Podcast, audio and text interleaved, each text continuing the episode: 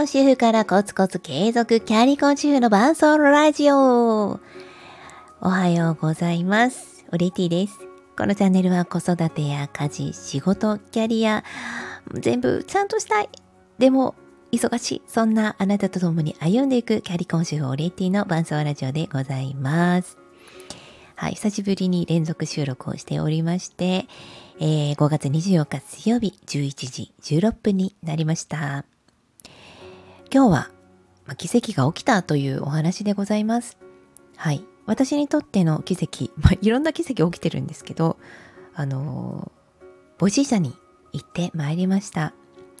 まあ、これは、あの、後々にアーカイブでも放送させていただくんですけれども、音楽雑談ロキ文字という音楽は流せないけれども音楽雑談を通じて音楽の良さを届ける番組、えー、素人音楽好きな3人のパーソナリティが毎日配信をしております。もうすぐ1000回に届く、えー、2年、えー、今7ヶ月ぐらい配信している番組なんですね。で、その、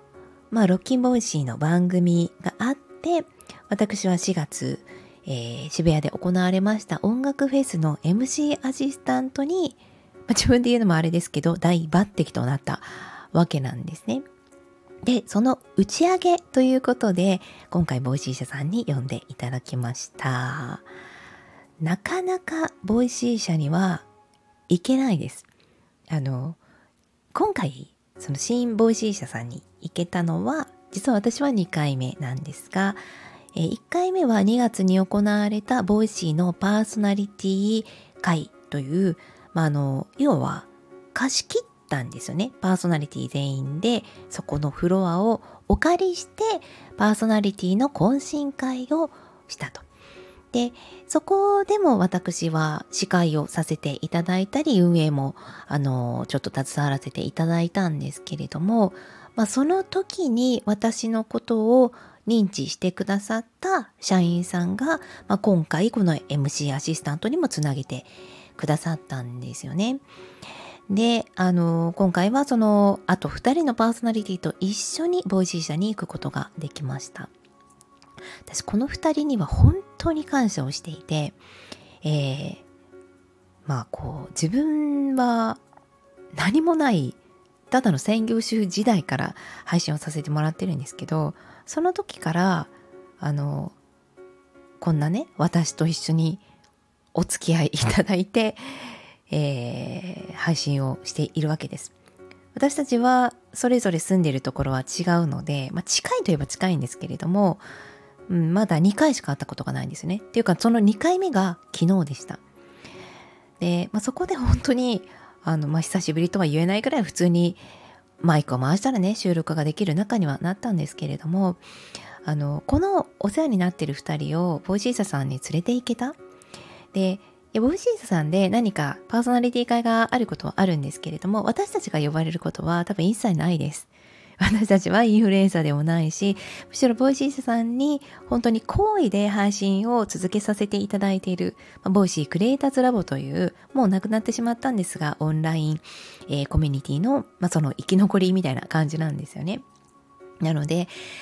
あのー、1回目は実は東京 FM のスタジオに2人を連れて行けて、で、それも、あの、ロッキンボイシーという番組の中で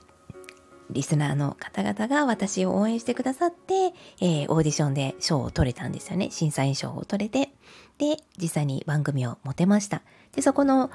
一回、まあ、ゲストということで収録に呼ばせていただいたんですけれども、いや、その時も本当に嬉しかったんですが、まあ、今回お世話になっている Voicy さんに2人を、えー、こうね、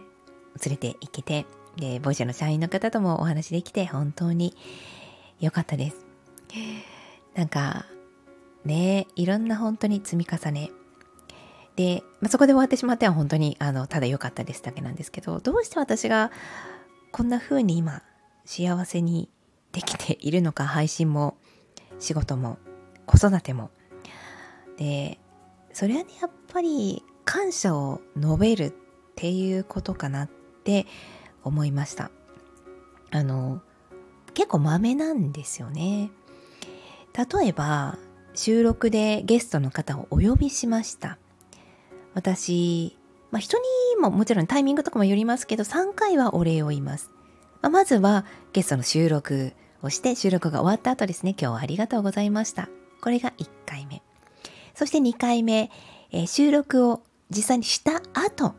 えー、まあ、再生数がこれぐらい回ってますよとか、コメントが来ましたよとか、あの、まあ、ポジティブなですね、実際の状況を、あの、報告という意味も込めてお礼を申し上げる。これが2回目です。そして3回目。3回目は、あの、時期は人によってまれですけど、まあ、再生数がね、もっと伸びたとか、あの、新しいコメントが来たとか、そういう反応がなくても、まあ、あの時はありがとうございましたというようなことを何かしらのあのタイミングと、まあ、合わせてお伝えするようにしてるんですよね。不思議とそうやってこちらが接触を増やしていくと何かにつなげていただくことが多いです。っていうかあ本当にその積み重ねだなって昨日気づきました。まあ、 Voicy 社さんに対してももちろんそうなんですけれども2人のパーソナリティに対しても本当にこんな何もない私と一緒に配信を続けてくれてありがとう的なのね、まあ、毎回収録もですしあのちょっと気づいた時とかいや本当にありがとうねみたいなのはいつも言ってます。で昨日もお会いしてちょっとしたねお礼のお品をお渡ししたんですけれどもなんかこうやっぱり自分の中でもらうだけじゃなくって常にこう発信与える感謝それをこう矢印を絶対外に向け続けることによって自分が成長させてもらってるなって思うんですね。で、でも、でもね、あのこれを番組を聞いてくださってる方の中で専業主婦とか、まあ、子育てしてる、家事してる、まあ、それが当たり前になってて、人に何ならお礼とか言われてないけど、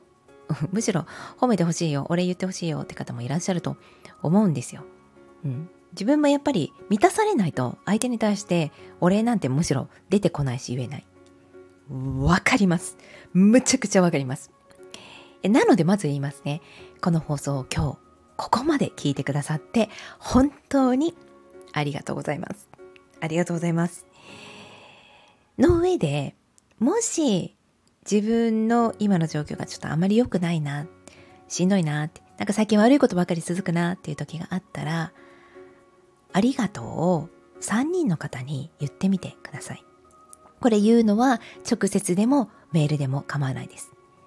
実際に私、こう、1ヶ月に1回とか3ヶ月に1回とかめちゃくちゃ落ちる時があるんですよね。あ、もうダメだ。自分なんてどうせっていう時にこの手法を使います。あの、まあ、まずは子供たちですね。あの、まあ、今日もご飯食べてくれてありがとうとか、あの時、えー、昨日か、お手紙くれてありがとうとかっていうのをぎゅーっとする。でうちまあ子供2人なので3人にお礼のうちのはい2人はもうそれで済んだことになります。じゃああと1人っていうのは、まあ、何かでお礼を言えて、えー、1回言った方でさらにもう1回言おうとか、うん、あの時前お付き合いいただいてありがとうございましたとかねもう Facebook でつながってる方とかでも何でもいいんです。で相手の投稿に対してとかでもいいんですよね。うん、あの素敵な気づきをありがとうございましたとかとりあえずありがとうございましたっていう文字とか言葉を3人の方に送ってみてください。するとですねやっぱり帰ってくることがあるんですよね。うん。いやいやこっちこそありがとうみたいな。とかあのそこでつながって次のゲストの方とか何かお仕事につながったりっていうことも私もあります。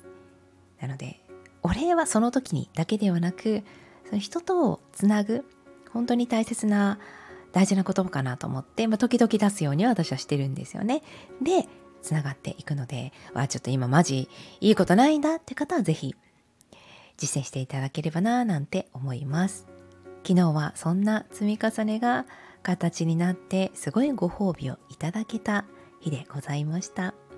今日も聞いてくださりありがとうございました。いい日になりますように。それではまた。